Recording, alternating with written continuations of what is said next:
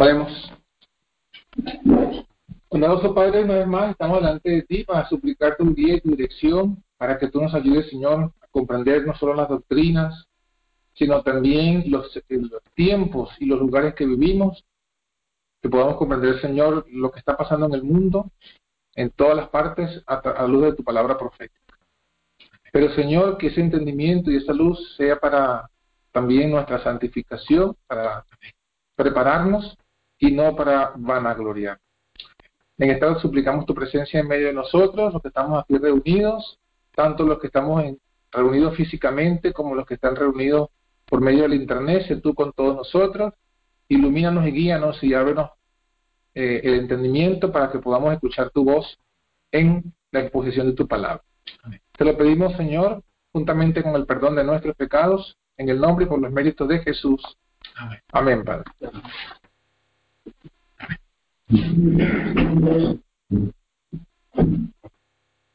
Bueno, eh,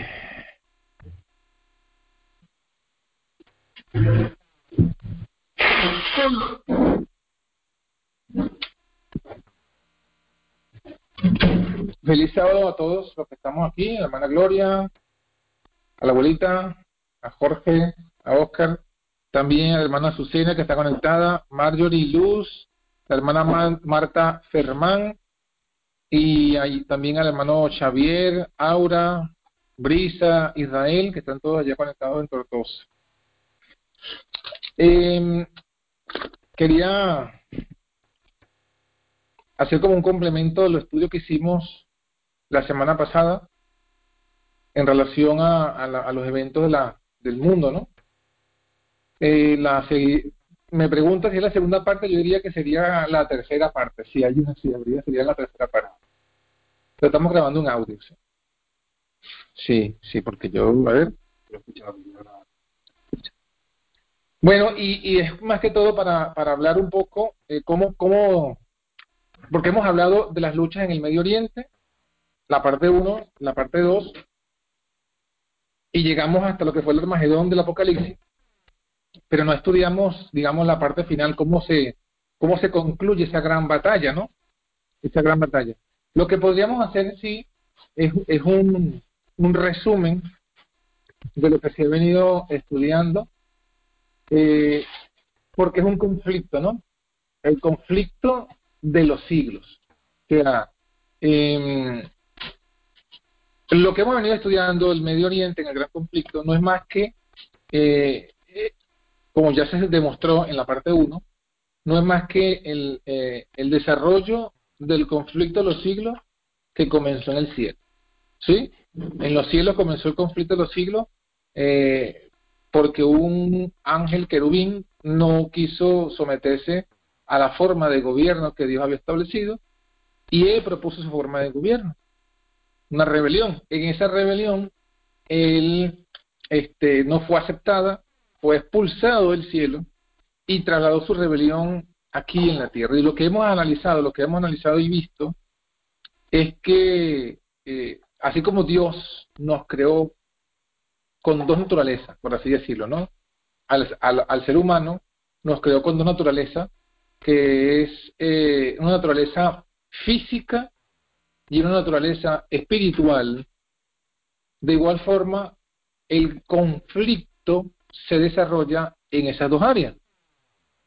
Un conflicto eh, que abarca el aspecto físico y un conflicto que es de tipo espiritual, porque realmente el ser humano, o sea, nosotros no, no podemos separar, eh, eh, somos seres físicos y espirituales y no podemos separar una cosa de la otra. Entonces, lo espiritual afecta a lo físico, lo físico afecta a lo espiritual.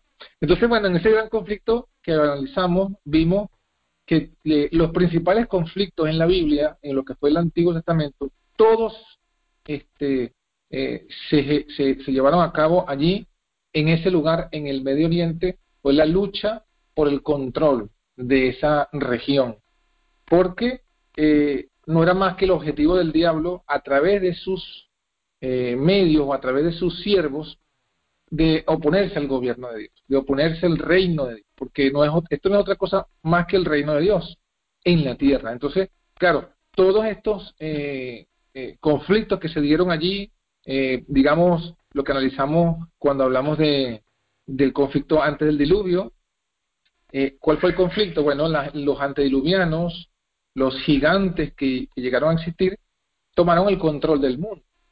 Tomaron el control del mundo e impusieron su, su, su anarquía, ¿no? Por la fuerza tomaban las mujeres, por la fuerza se apoderaban de las cosechas, etcétera.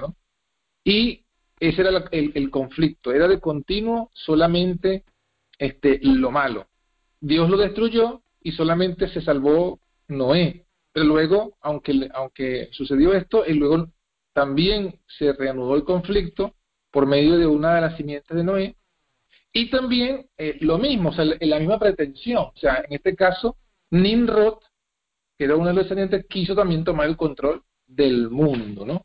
e imponer su agenda. Y su agenda era una agenda rebelde. O sea, eh, eh, digamos que eso es lo, lo, resumen que se puede decir de lo que, lo que se ve a nivel global, ¿no? Tomar el control del mundo para imponer su agenda. Y su agenda era, una, era, un, reino totalmente rebelde a Dios. Como, como en su tiempo lo hizo Caín. Caín dijo de tu presencia me esconderé, huiré. Y lo mismo hizo pues eh, Nimrod con la famosa torre de Babel. Eh, y luego, que aunque también fue frustrado, como lo fue eh, el mundo de los gigantes, también fue frustrado por el diluvio, esto fue frustrado por, porque Dios confundió sus lenguas. Bueno, el, el, el deseo siempre estuvo presente. ¿Por qué? Porque lo que vemos desde allí es una lucha constante de las naciones paganas de tomar ese control, de tomar ese control y imponer en esa región un reino rebelde a Dios. ¿Por qué? Porque quienes dominaron ese Medio Oriente, los cananeos.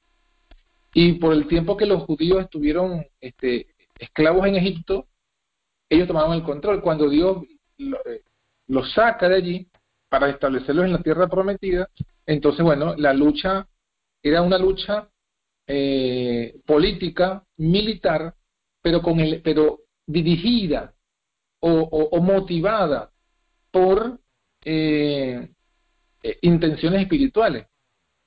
¿Por qué? Porque Dios le había dicho, Dios, que ese espíritu le había dicho los judíos, a Abraham, esta es la tierra prometida, la tierra que fluye leche y. Y los otros no querían irse de allí porque la querían para ellos. Pero ¿qué es lo que quería hacer Dios? Establecer un reino. Como lo hizo, ¿no? Un reino, el reino de Israel, obediente a sus mandamientos.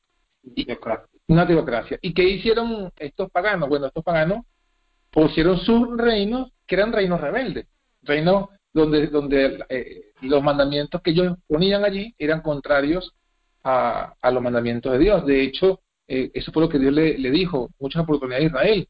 No hagáis como las demás naciones que estuvieron aquí. Bueno, entonces luego, eso es lo que hemos estudiado, ¿no? Luego, eh, al final, al final, ese, ese llamado de Dios a su pueblo de que no hicieran como las demás naciones, igual cayó a oídos sordos. ¿Por qué? Porque ellos se dejaron seducir por los dioses paganos, se dejaron seducir por las ideas paganas y a la final vemos eh, eh, a los israelitas, a los judíos, haciendo prácticamente lo mismo, inclusive cosas peores, ¿no? Cosas peores. O sea, por ejemplo, eh, el mismo pecado por el que Dios destruyó a los de Sodoma se practicó en Israel en la época de los jueces. Hay una historia famosa, el levita y su concubina, donde prácticamente lo mismo, lo mismo que hicieron los, los, sodomitas cuando llegaron a la casa de Lot, lo hicieron esta gente. Y eran israelitas. Entonces, ¿qué, qué, qué, vemos? Pues que al final Dios tuvo que entregar a su pueblo a, las naciones eh, paganas, ¿no?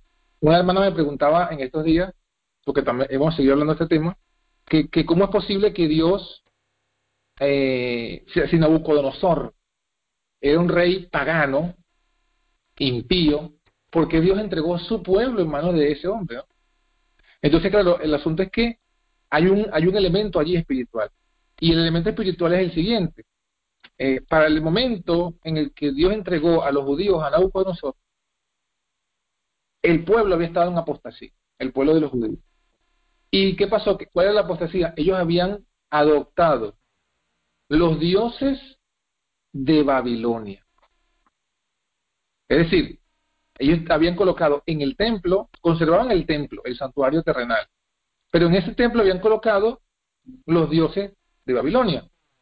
Entonces, claro, el, punto es que eh, los dioses de Babilonia y las leyes de, la religión babilónica se estaban practicando en Israel.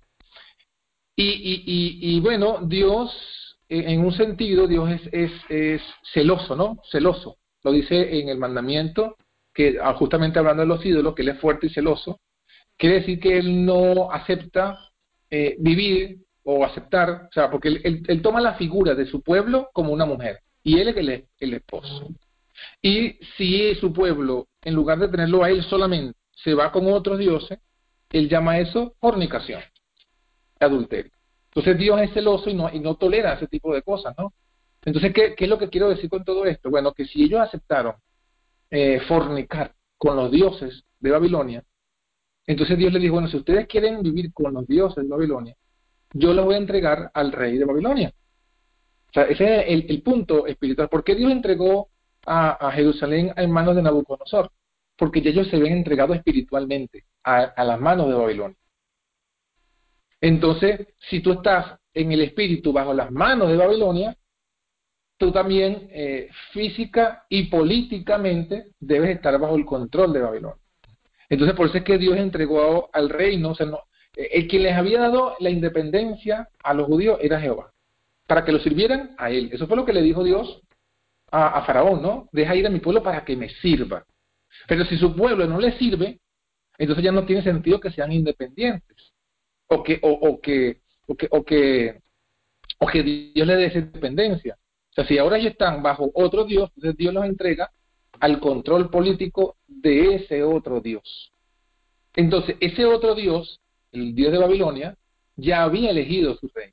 El dios de Babilonia ya había elegido su monarca. A, a, Saúl lo eligió este, el pueblo, pero a David lo eligió Dios como rey de Israel. ¿Sí o no? O sea que David era el representante y el gobernante de Dios en Israel. Y por medio de David Dios gobernaba. Pero cuando ellos dijeron, no queremos este eh, el Dios, sí, queremos, queremos el Dios de Babilonia, entonces ellos se colocan bajo el rey de Babilonia, porque cada eh, el dios de Babilonia le dio su reino, el de Babilonia, a Nabucodonosor. Entonces, por eso es que Dios los entregó a ellos, ¿no? Y eso es lo que sucede porque de allí en adelante, desde justo desde Nabucodonosor, fue la última vez que Israel tuvo independencia.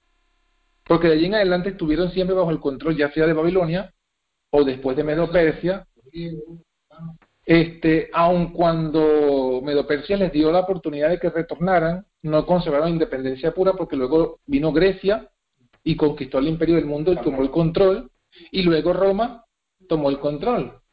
Este, y ya sabemos que fue cómo era la situación política de Israel. Tenían hasta cierto punto una independencia, pero estaban bajo el control de los, de los romanos. Entonces, ¿por qué? Justamente por lo mismo, porque ellos habían entregado su espíritu a, ese control, ¿no? Entonces, bueno, eh, lo, que, lo, que, lo que se ve con todo esto es que, eh, eh, digámoslo así, Jesucristo dijo en una de las bienaventuranzas, ¿no? Bienaventurados los mansos, creo que dijo, ¿no? ¿Por qué? Ellos heredarán la tierra. Entonces, la herencia de la tierra está en, es como resultado del carácter, porque cuando Jesús dice de los mansos, está hablando del carácter. ¿Y qué es manso? No son los que son no son los que son mensos. Manso. No, porque lo que hay un chiste. Más manso, sí. Sí, mansedumbre es aceptar, sin, bueno, yo digo sin chistar, pero no sé cómo se llama, sin, sin, sin reclamar o sin murmurar eh, eh, em, lo que Dios te pida. O sea, mansedumbre es eh, ser sumiso a la voluntad de Dios. Y también aparte yo, y también de la vida, antes de que se pierda, uno de estos hermanos. Esa exposición de, de amor hacia el pueblo de Dios para pedir el que se ha quitado y que los demás apóstatas se han librado del enemigo y salvado, ese, ese sentido es fruto de estar sometido a Dios en cuerpo y espíritu. Mm.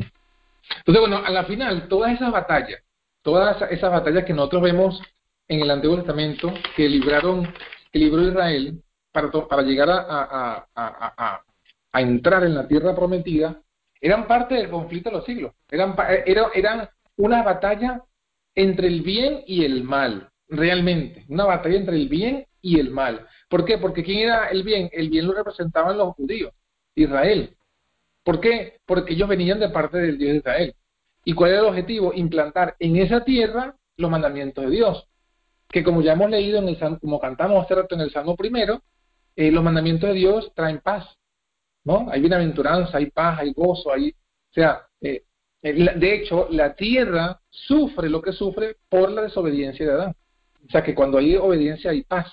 Entonces, el objetivo de Dios era eh, que cuando se libraran esas batallas, era eh, en una lucha, pues, era una lucha entre el bien y el mal. En los judíos, para implantar en esa tierra la paz del reino de Dios, y los que vivían allí en ese momento, los cananeos, no, ellos querían seguir manteniendo eh, su reino de rebeldía a Dios. Entonces, claro, ¿qué pasa? Cuando finalmente sucede la apostasía, ya entonces Israel, como dijimos, dejó de ser, dejó de tener su, su objetivo. Si, si yo te coloco a ti allí para que tú mantengas eh, la ley de Dios, y ese es tu objetivo, que en esa tierra haya obediencia, y ya no cumple eso, porque ahora has adoptado otros dioses y por tanto otros, otras leyes, entonces ya, tú no cumples tu objetivo, yo te saco de allí. Entonces, toma el control de, ese, de, ese, de, de eso el reino de las tinieblas. ¿Por qué? Porque vemos que, que estos eh, reyes eh, guiados por el, diablo, lo que hicieron fue implementar leyes justamente contrarias a Dios. Y fíjense que lo que estamos hablando hace rato, o sea, a la final, cuando estos poderes, todos, ya sea Babilonia, Medo-Persia, Grecia o Roma, eh, lograron el control de ese lugar, ¿qué impusieron? Impusieron eh, o, sacaron la libertad religiosa e impusieron su Dios porque Nabucodonosor intentó imponer la adoración de la estatua de oro. O sea, no... ¿Algo, político? Mezcló la política con la religión y no permitió la libertad religiosa. Bueno, en, en, eso, en esos tiempos siempre se mezclaba la religión con la política. Claro, y igual que ahora. Ahora también, solo que no se dice abiertamente. Claro. Medio Persia es lo mismo. Llegó un momento en que Medio Persia también fue seducido el, el, rey a que se considerara un dios y, que, y que implementara una ley en la que nadie podía orar a otro Dios si no fuera él. Que fue cuando, pues esa cosa fue que metieron a Daniel en el pozo de los leones. Eh, lo mismo pasó después con, con, Grecia. De, sí, de los, de los, de los otros. colectivismo, ¿sabes? Que iban en contra del individual. sí, sí. De los ministros, sí. Del gabinete de ministros de, de, de Darío. Por envidia, se supone, y demás, ¿no?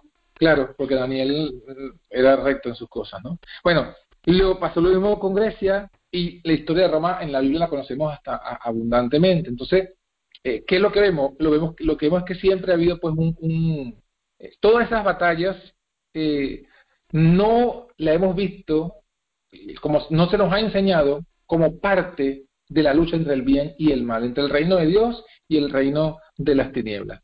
y, y todo lo que pasó después con Roma también, la caída de Roma fue un castigo de Dios. Eso es lo que presenta la Biblia. O sea, eh, la, la, la, la, profecía de las siete trompetas, o de las trompetas del Apocalipsis, lo que nos habla justamente de los castigos de Dios. O sea, las cuatro trompetas primeras es el castigo de Dios a Roma, a Roma, al Imperio Romano. Eh, fíjense, antes, quizás antes de, eh, quizás para, para unificar todo esto y, y, ya no hablar tanto, sino leer algo más de la Biblia, vamos a ir al libro de, de, de Jeremías, Jeremías, en el capítulo 25, eh, dice lo que vamos a leer en el contexto de lo que decíamos de Nabucodonosor. Jeremías 25, eh, hay unos elementos aquí interesantes que tienen, que, se muestran, pues, ¿no? que se muestran eh, la unión de la parte de las luchas militares del mundo en relación con el aspecto espiritual. Capítulo 25, versículo 1 dice, palabra que vino Jeremías acerca de todo el pueblo de Judá en el año cuarto de Joacín, hijo de Josías, rey de Judá, el cual era el año primero de Nabucodonosor, rey de Babilonia. O sea, esto, esta palabra vino a Jeremías cuando Daniel estaba llegando allá a Babilonia. Jeremías estaba en geográficamente, Jeremías estaba todavía en Jerusalén. Y Daniel estaba en Babilonia. O sea que Daniel y Jeremías fueron contemporáneos. Entonces, ahora, mientras a, Daniel estaba haciendo su ministerio. Pero Daniel era un muchacho. Sí, sí, sí, sí, ya, ya. Claro, ese es otro tema, pero cierto que, que Daniel, siendo un niño todavía libre en, en Jerusalén, escuchó las amonestaciones de Jeremías cuando comenzó su ministerio. Así que, y por eso la influencia, o sea, la, la, la, la interés espiritual de Daniel en, en parte se debe a, a, a, la, a, la amonestación que dio Jeremías como profeta. Bueno, ¿qué fue la palabra que vino Jeremías? Versículo 2, la cual habló el profeta Jeremías a todo el pueblo de Judá y a todos los moradores diciendo. Ahí está la clave. Y justamente con lo que veníamos hablando. Versículo 3. Desde el año 13 de Josías, hijo de Amón, rey de Judá, hasta este día, que son 23 años, ha venido a mí palabra de Jehová. Y he hablado desde temprano y sin cesar, pero ¿qué? No oíste. Se dice que Daniel cuando llegó a Babilonia aproximadamente tenía 17 años. Y si aquí dice que, que, él está diciendo esto, y ya él dice que habían pasado 23 años desde que comenzó el ministerio de Jeremías, quiere decir que, que desde que, que, que cuando Daniel nació en Jerusalén, Jeremías tenía 23 menos 17, 6 años ya de ministerio. ¿Quién? Daniel tenía... Jeremías tenía 6 años de ministerio cuando Daniel nació. Ah, sí, sí. Y está diciendo, desde ese momento, desde ese momento, él ha estado hablando. Pero dice el versículo 3 al final, no que oíste, no oíste. Versículo 4. Y envió Jehová a vosotros todos sus siervos los profetas, enviándoles desde temprano y sin cesar, pero no oísteis, ni inclinasteis vuestro oído para escuchar. Cuando decían, volveos ahora de vuestro mal camino y de la maldad de vuestras obras, ¿Y qué? ¿Y qué dice allí? Ah, y habitaréis en la tierra que os dio Jehová a vosotros y a vuestros padres para siempre. O sea, una vez más se conecta. Y es algo que es, esto viene desde el Edén. Esto viene desde el Edén. ¿Qué, ¿Qué viene? Que se conecta la obediencia con el derecho a morar en la tierra. Adán, el Edén se lo regaló Dios. ¿Sí o no? Adán fue justificado por la fe porque no hizo ninguna obra para merecer el Edén. El Edén, cuando Adán nació, el Edén estaba listo y se lo dio Dios a cambio de, de qué obediencia. Pero en ese momento se lo dio sin obedecer. La obediencia era para mantenerlo. El regalo, Adán recibió el regalo sin haber obedecido. ¿Sí? Pero para mantener el regalo tenía que obedecer. Ahí está, eh, hasta en ese punto está la justificación por la fe y la santificación por las obras. Pero bueno, pero, ¿qué pasó con Adán? Cuando Adán pecó, desobedeció, perdió el derecho de morar en el Edén. Y aquí Dios le dice lo mismo a, si ustedes se vuelven de su mal camino y se arrepienten, ¿qué dice? Moraréis en la tierra que Jehová dio. Versículo 6. Y no vayáis en pos de dioses ajenos, sirviéndoles y adorándoles, ni me provoquéis a ira con la obra de vuestras manos, y no os haré mal. Pero no, no me habéis oído para provocarme a ira con la obra de vuestras manos para mal vuestro. Por tanto, por tanto, ¿cuál es el resultado? Versículo 8. Así ha dicho Jehová de los ejércitos, por cuanto no habéis oído mis palabras. ¿Qué, haría el Señor? ¿Qué haría El Señor. El 9. Aquí enviaré yo y tomaré todos los linajes del Aquilón. Dice Jehová, y a Nabucodonosor, rey de Babilonia, mi siervo, y los traeré contra esta tierra, y contra sus moradores, y contra todas estas naciones en derredor, y los destruiré, y los pondré por escarnio, y por silbo, y en soledades perpetuas. Ahí está, ¿no? Las tribus del Aquilón, que son el norte. El norte. Y aquí la, vamos a dejar la puerta abierta porque en algún momento lo vamos a estudiar, lo que es el rey del norte. Pero aquí está eh, las tribus del norte. Dice, tomaré de la tribu del norte a Nabucodonosor, rey de Babilonia, mi siervo. Miren, Dios le dice, mi siervo, o sea, que Dios le dijo a mi siervo no solamente a Ciro, no solamente se lo dijo a Ciro, que fuera rey de Persia, sino que también a, a, a, a Nabucodonosor era su siervo. Ahora, ¿era su siervo para qué? Lo dice, los traeré contra esta tierra, contra sus moradores, contra, y no solamente contra ellos, dice, y contra todas estas naciones en derredor. Versículo 10, y, des- y haré que desaparezca de entre ellos la voz de gozo, de alegría, de desposado, de desposada, ruido de molino y luz de lámpara. Y toda esta tierra será puesta en ruinas y en espantos. Y servirán estas naciones al rey de Babilonia 70 años. ¿Se acuerdan cuando Daniel estaba estudiando en el capítulo 9 el número de asolaciones que habló el profeta? Estaba estudiando era esto. Daniel estaba era esto. Porque sabía que Dios había decretado esto. 70 años entregados a quién? Al rey de Babilonia. Dios había decretado que serían no solamente Jerusalén, sino todas las naciones en derredor. ¿Entregadas a quién? Al rey de Babilonia. ¿Y cómo lo llama Dios? Mi siervo. ¿Para qué? Para castigar. ¿Por qué? Porque a la... Sí, porque... Claro, pero ¿por qué? Porque todas esas desobedecido. esta- no solo, exacto, la desobedecido, revelado. se habían revelado y estaban adorando a- al Dios de Babilonia.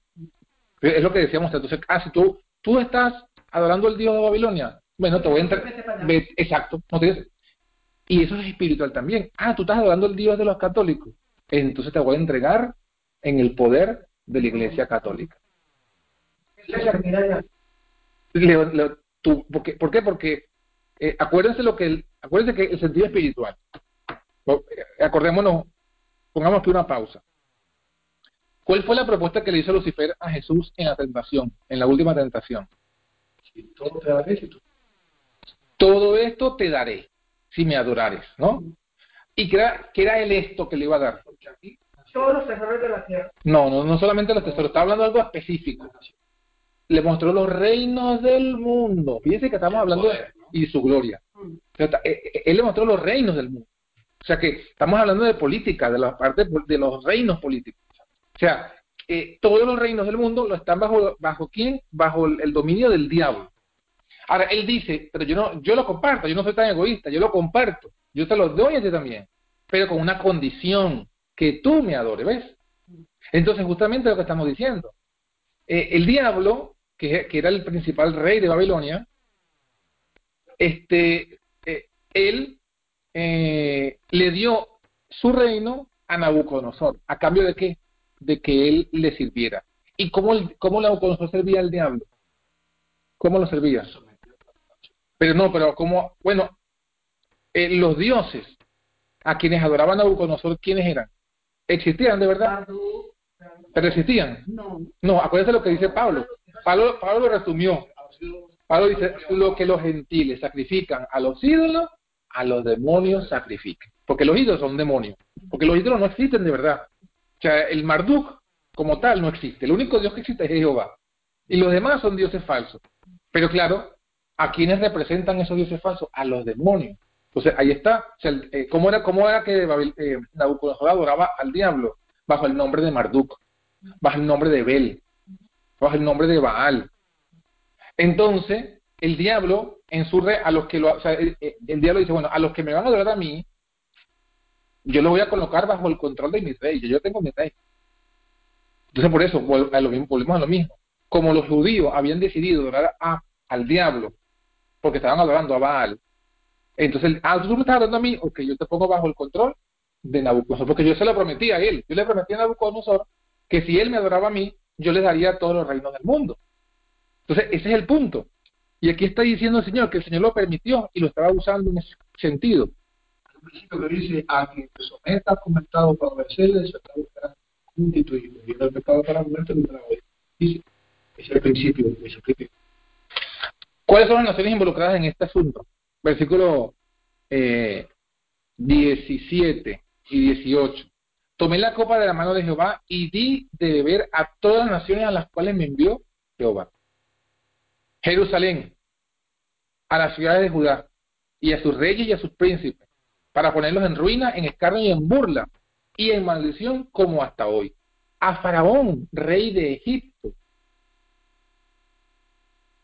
Si tuviésemos aquí un mapa del Medio Oriente, de esta época, mapa bíblico, encontraríamos que, justamente como ya lo leímos al principio, el, el Aquilón, el norte, es Babilonia. ¿Y qué está al sur? ¿Qué está al sur? Porque el sur, Egipto, el sur está Egipto. Entonces, el rey del norte es Babilonia y el rey del sur es Egipto. Y aquí está diciendo, ¿eh? También sería entregado a Faraón, en el versículo 19, sus siervos, sus príncipes y todo su pueblo.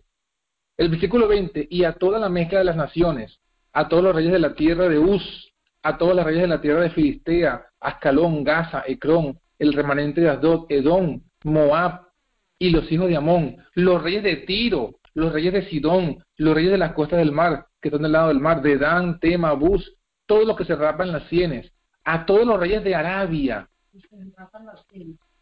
a todos los reyes de Arabia, a todos los reyes de los pueblos mezclados que habitan en el desierto, a todos los reyes de Simre, los reyes de Lan, los reyes de Media, los reyes del norte, los de cerca y los de lejos, los unos con nosotros, y a todos los reinos del mundo que están sobre la faz de la tierra, y el rey de Babilonia beberá después de ellos.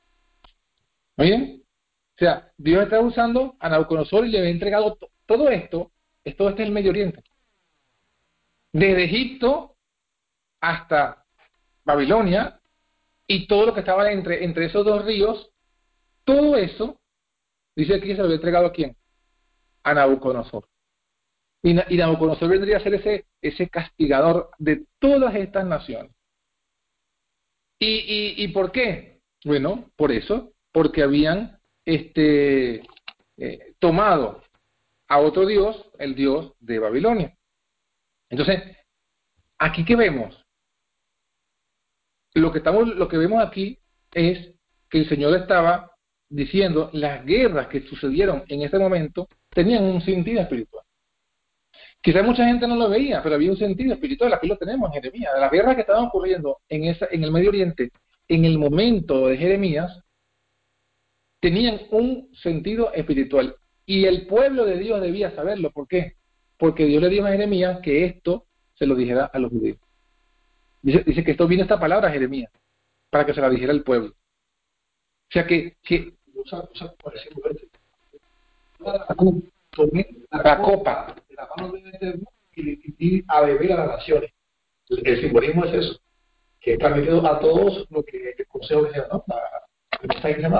Sí, sí, sí, el, el, pero en este caso era un, el, el Nauconosor era, era un, vendría a castigar. O sea, eh, nosotros hoy día nos asombramos porque vemos alguna que otra nación que se autoproclama policía del mundo.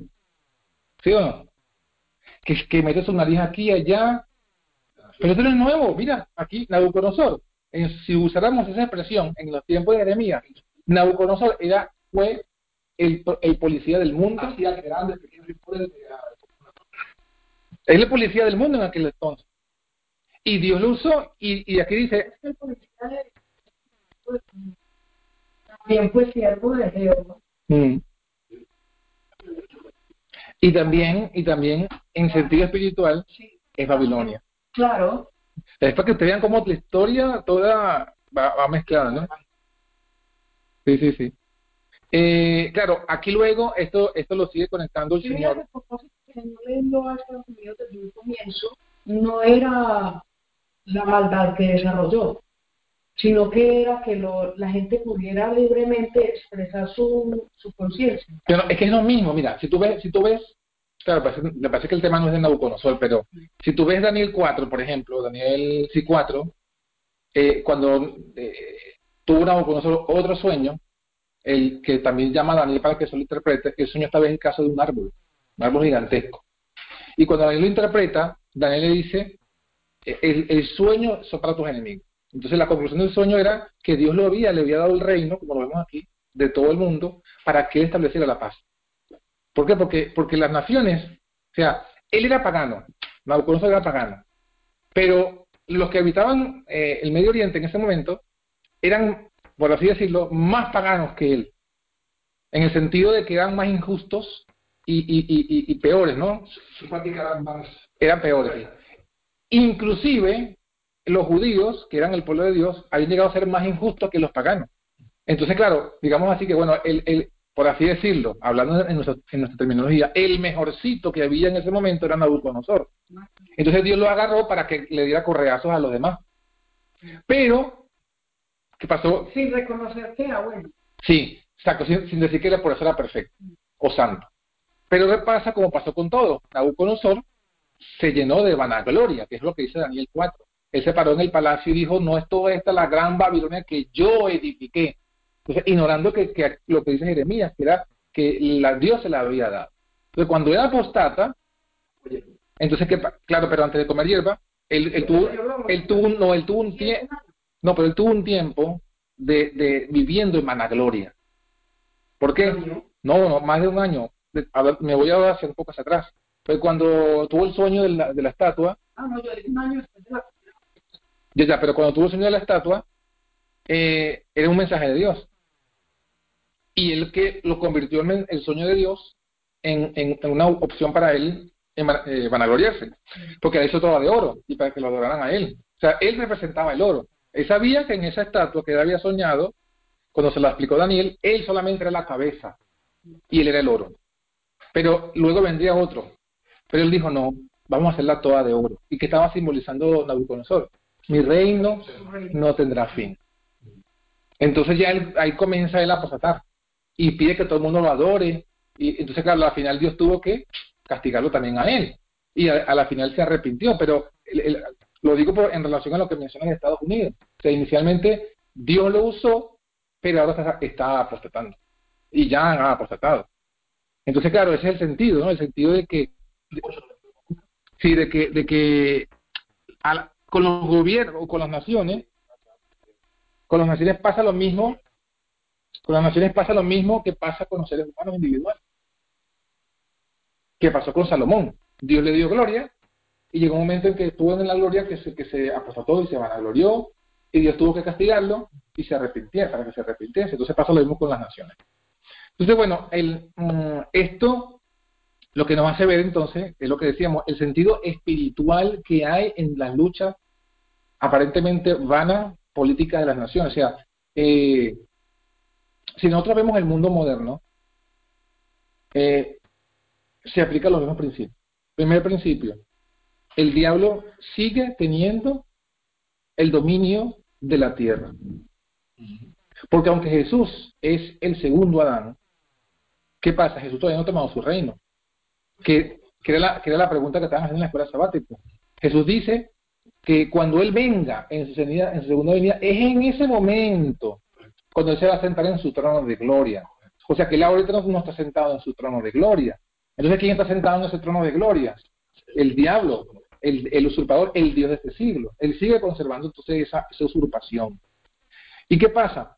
Este, él sigue haciendo lo mismo que le, le propuso a Jesús.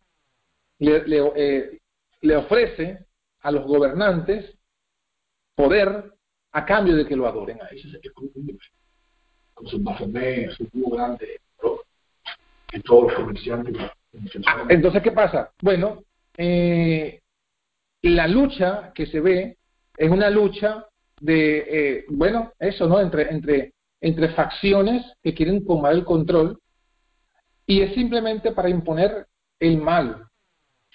O sea, es simplemente para imponer eh, eh, eh, eh, el mal, la, la, la, injusticia.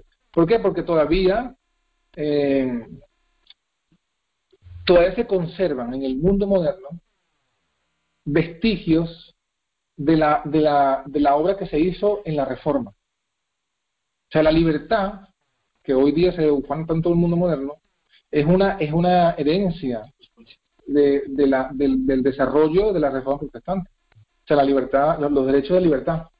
Eso, eso viene de allí. Porque hasta, hasta la Reforma, la Iglesia Católica dominaba Europa. Y aquí no se podía pensar, y el mundo, y no se podía pensar de forma diferente, porque era penado de muerte. Entonces, Sí, sí, sí. Este, de hecho, a mí sí me impactó una cita que, que, que Elena de Juárez menciona en su tiempo, ¿no? No ahora, pero en su tiempo, ella hace una cita eh, hablando de la libertad de conciencia amenazada y, y, justamente hablando de ese, de ese contexto, eh, eh, ella pone en contraste o, o, o, hace cita de una referencia de un autor secular que dice que eh, en los países católicos como España y Francia, eh, la herejía es penada civilmente. Entonces, claro, eh, relata lo que estaba, lo que ocurrió pues en la, en la, en la Edad Media, ¿no? En la, ¿Qué es lo que ocurrió en la Edad Media? Bueno, que, que la, tener una fe diferente, o sea, la herejía, que, ¿qué significa la palabra hereje? ¿Saben lo que significa la palabra hereje? O, o, o que vendrá de pensar diferente. Sí, tal cual, tal cual. Herejía es pensar distinto. O sea, el, el, el, etimológicamente, el significado de la palabra, así como decir, así como cuando en la Biblia dice, no, Mesías significa ungido, bueno, herejía significa pensar distinto. Que es una palabra que tiene una connotación terrible, pero debería tener, de, o sea, por el significado, debería tener una connotación gloriosa. Porque lo que está diciendo es que, que, que, que yo tengo el derecho de ser, o sea, deberíamos decir así, yo tengo el derecho de ser hereje. tengo el derecho de pensar distinto. Sí. Pero claro, la palabra hereje es tan mal vista ya que nadie se... Nadie Pero no se la tiene con significado tampoco. No, porque, por eso, porque se le ha despujado... O sea, porque hereje es, Sí. es malo. ¿Por qué es malo? Porque piensa distinto. Distinto de que de lo establecido. Y ya se presupone que lo establecido es lo bueno. El establishment. sí. Bueno, entonces el punto es que, que bueno, eh, el, el diablo ya, ya tiene su Nabucodonosor. ¿Quién es un Nabucodonosor? El que fuese un Nabucodonosor antes, porque fíjense, eh, eh, lo que nosotros terminamos diciendo de esto, de la parte de la, de la, del, del, Medio Oriente, es que después de Babilonia vino Medo Persia, después vino Grecia, después vino Roma, pero después de Roma, ¿quién vino? Roma papal. Y, y entonces esa Roma papal gobernó el mundo, gobernó el mundo por 1260 años. Y, y, y, y sus intereses también, entre, entre todos sus intereses, uno de los intereses importantes del papado es el Medio Oriente. Porque hablamos también de las cruzadas, ¿se acuerdan? La tierra gloriosa, ¿se acuerdan? ¿Por qué vinieron las cruzadas? Ustedes saben lo que son las cruzadas, ¿no? Sí. Las guerras que hubo en Medio Oriente. Ajá. ¿Y por qué vino eso? ¿Cuál fue lo, ¿Quién convocó las cruzadas? Claro. El Papa. Entonces, los templarios venían de, era un ejército de, papado. del papado. ¿Y cuál es el objetivo de las cruzadas? Pero ¿cuál es el objetivo de las cruzadas? Recu según ellos, según el, este, como esto fue lo que dijeron, recuperar el, el, el, el, control de los lugares santos, arrebatándose de los hermanos, de los manos de los infieles musulmanes. Pero tenemos el control ellos. Pero igual, si nosotros, si bien minuciosos en la parte histórica, eh, lo que debían, en todo caso, lo que debían haber hecho ellos es eh, eh, quitar el dominio y devolvérselo a los que lo tenían, que eran los griegos. Y los griegos me refiero los bizantinos. Y me refiero que esa, quienes controlaban esa región era la, religión ortodoxa. Los ortodoxos vienen la, del imperio griego. Que ya para esa fecha, justo ya para esa fecha, se habían separado los ortodoxos de la Iglesia Católica. Entonces, cuando la Iglesia Católica, cuando los cruzados, porque el sí tomaron el control de Jerusalén por muy corto tiempo, pero lo tomaron, no se lo devolvieron a los ortodoxos, sino que se quedaron ellos. O sea, que al final la, la excusa de liberar, de liberar los lugares santos no era, una, no era liberarlo, No, era, era, era ni para los musulmanes ni para los ortodoxos. Era de para mí. Era la excusa de, de cambio climático. Claro, entonces lo que vemos es que el papado siempre ha tenido una intención eh, de controlar de controlar ese lugar. Entonces, y es una intención espiritual, religiosa. ¿Por qué? Porque el diablo está detrás de ese poder. O sea, detrás de ese poder está el diablo. ¿Y cuál es el objetivo? El objetivo de, del diablo es, bueno, establecer su reino. O sea, porque el diablo tiene, eh, el, sí, él tiene el objetivo de eh, oponerse a lo establecido por Dios. Entonces, claro, eh, ¿qué dice Daniel? Sin entrar en tantos detalles simbólicos o, o explicativos, en, en Daniel capítulo 11, justamente eso es lo que menciona, ¿no? En Daniel capítulo 11 dice versículo 45, hablando del rey del norte, dice, plantará las tiendas de su palacio entre los mares y en el monte glorioso y santo.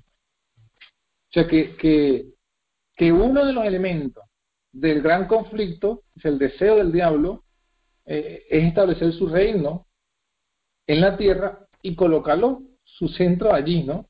Colocar su centro allí, plantar su, su, su, su, su reino allí. Centro de oración. Claro, pero no es el único, o sea, eh, digamos, eh, el diablo tiene muchos frentes y todos los frentes, ya sean musulmanes, católicos, protestantismo apóstata, tienen su mirada en el mismo sitio.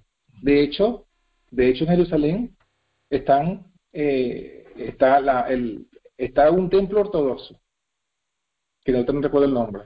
Está también una, un templo católico, la mezquita musulmana, y, y, los judíos reclaman también el derecho de, de, de, poner, ellos quieren poner su templo allí. O sea que, que la, la, las cuatro religiones principales tienen templo allí y quieren establecer su templo allí. O sea, la, el Monte Glorioso y Santos.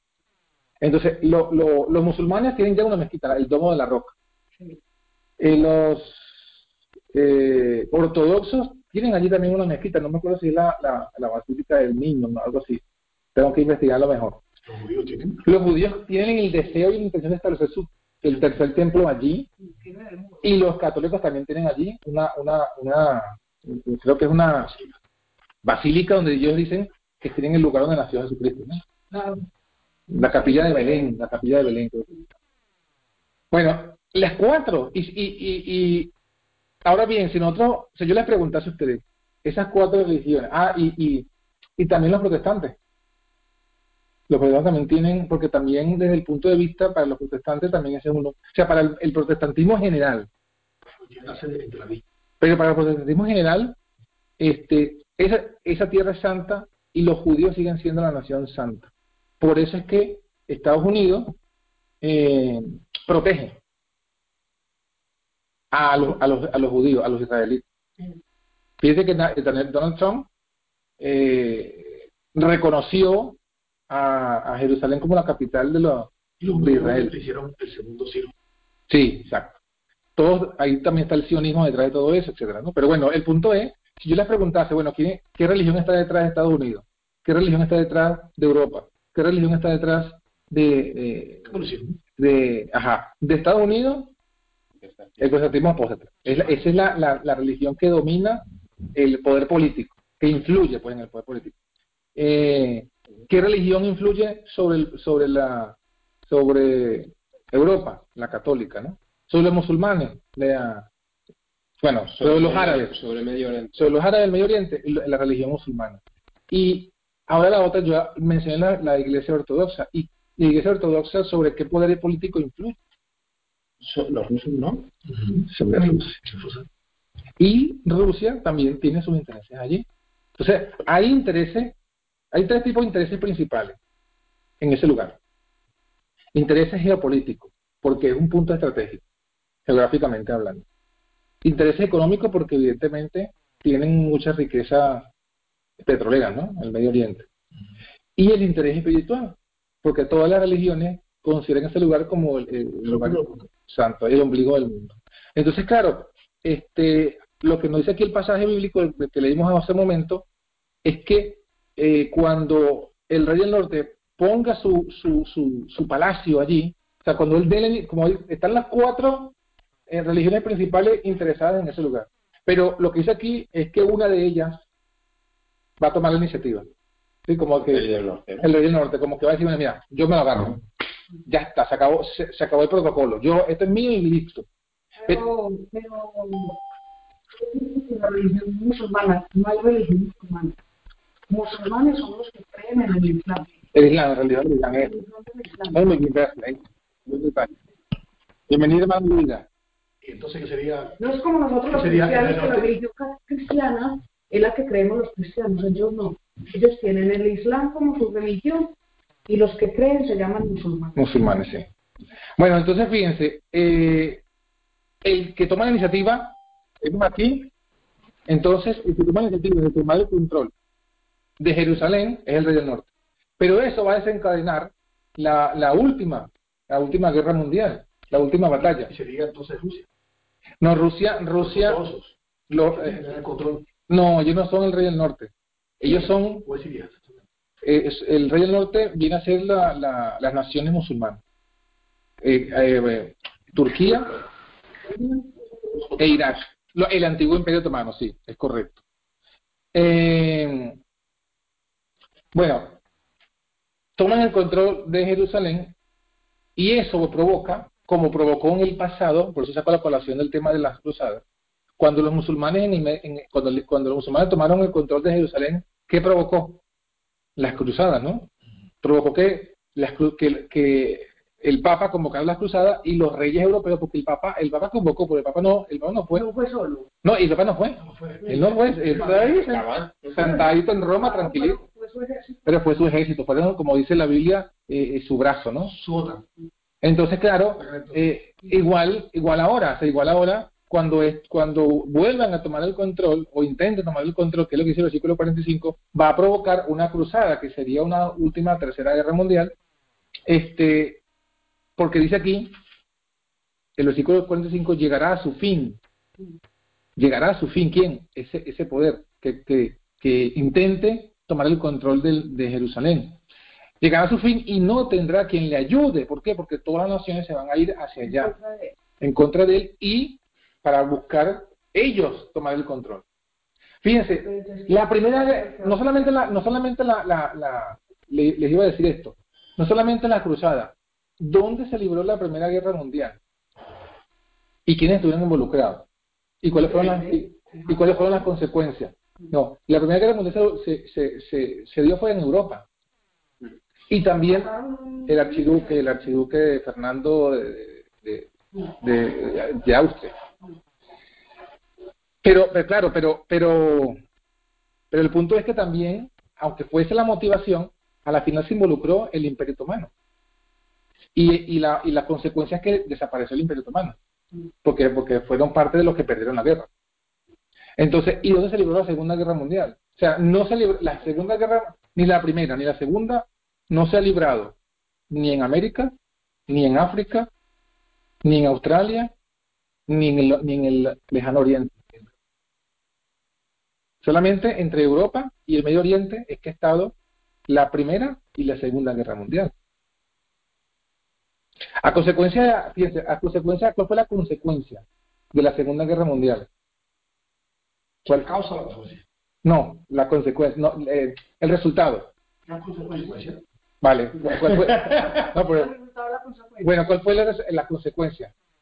La, sabemos de que, de que una de las grandes cosas que, su- que sucedió durante la Segunda Guerra Mundial, que fue el, no, pero el, eh, eh, el- los alemanes querían implantar su imperio, ¿no? Ujú. Pero digamos que, a lo menos mediáticamente hablando, los que se vieron más afectados por, por lo que hizo Hitler fueron los judíos. Y eso les dio la excusa perfecta. ¿Para qué? ¿Qué ¿Cuál fue el resultado después de la Segunda Guerra Mundial? Por eso los judíos, no es que estemos en contra, ob- obvio, ¿no? Por por si acaso. Pero, digamos, lo vieron así como que por eso los judíos, y esto les pasa porque ellos están como un pueblo errante, necesitan eh, volver a su tierra. Y fue cuando entonces eh, le, dijeron, crearon el, crearon el Estado, a- crearon el Estado de Israel. O sea, a la final, mm, sí, pero no. O sea, quiero decir, no, no pareció que no era directamente, no está involucrado el Medio Oriente en la Segunda Guerra Mundial, pero sí, a la final lo involucraron. ¿Por qué? Porque como resultado de ello, este, como tú dices, quitaron una parte de los palestinos y metieron allí a Israel. a Israel o- a la fuerza. No, de hecho, hay un, un- Y a causa de eso ha habido guerras allí. Por eso se habla que la y, y mencionan a un judío que fue quien entregó a los judíos, aliado de Hitler, con nombre y apellido, que fue el que ideó el plan de los judíos. Bueno, yo leí por allí, pero es algo muy conspiranoico, ¿no? De que, de que algunos piensan que, la, que, o sea, que los mismos judíos provocaron, o sea, o, o- o un sector de los judíos, que sean los sionistas, los sionistas, este, hace- a- a- llevaron a que Hitler hiciera todo lo que hizo, el holocausto, para tener esa excusa de, Sí, para poder, para poder entonces decir, mira, sí, necesitamos nuestra tierra. Entonces, para que todas las naciones del mundo eh, aceptaran la propuesta de llevarlos a Israel. Y bueno, digamos, sin, sin entrar en detalle de si realmente es cierta o no la teoría, el hecho es, el hecho de sí es, de que a consecuencia de la Segunda Guerra Mundial se, se les dio un pedazo, ¿no? Allí. Entonces involucraron pues ahí al, al, Medio Oriente y, y, y, claro, cada quien tiene sus intereses porque eh, la, mejor la mejor forma de tú dominar un país, ¿cuál es?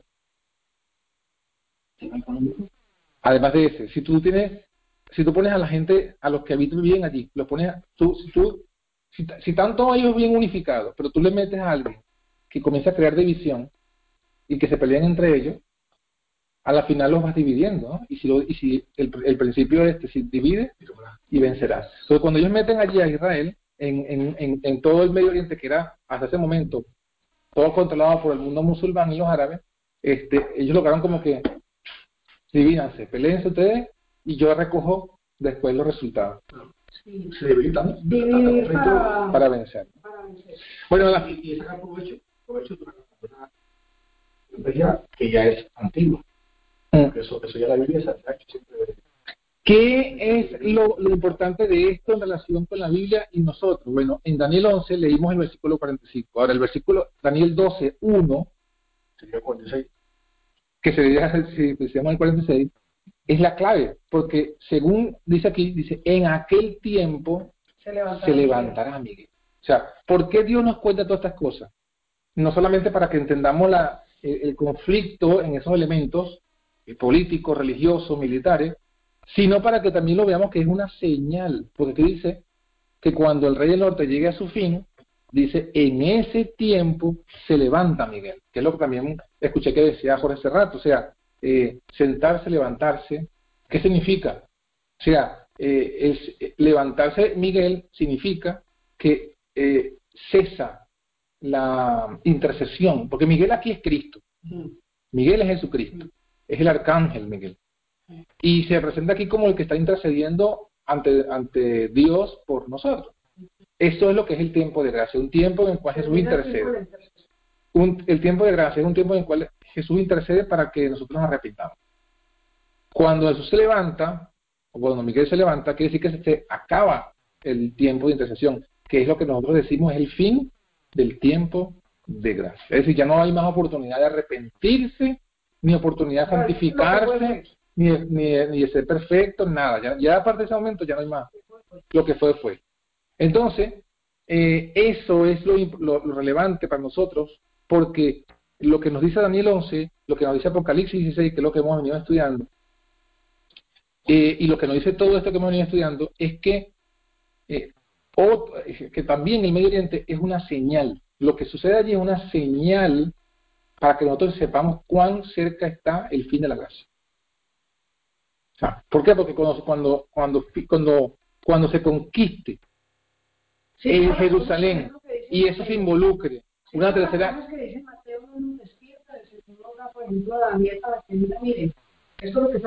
Exacto, hay más señales, ¿no? Estas son las señales. Para que veamos, porque a veces uno, ajá, pero uno, uno ve el Medio Oriente y dice, pero yo no le veo, o sea, como siempre hemos escuchado Estados Unidos, Europa, Estados Unidos, Europa, Estados Unidos, Europa, pensamos que el resto de las cosas no, va, no tienen que ver con la profecía, pero sí, sí tiene que ver, porque, porque es señal de que se va a levantar Miguel. Y no solamente eso, dice, y será tiempo de angustia para tu pueblo.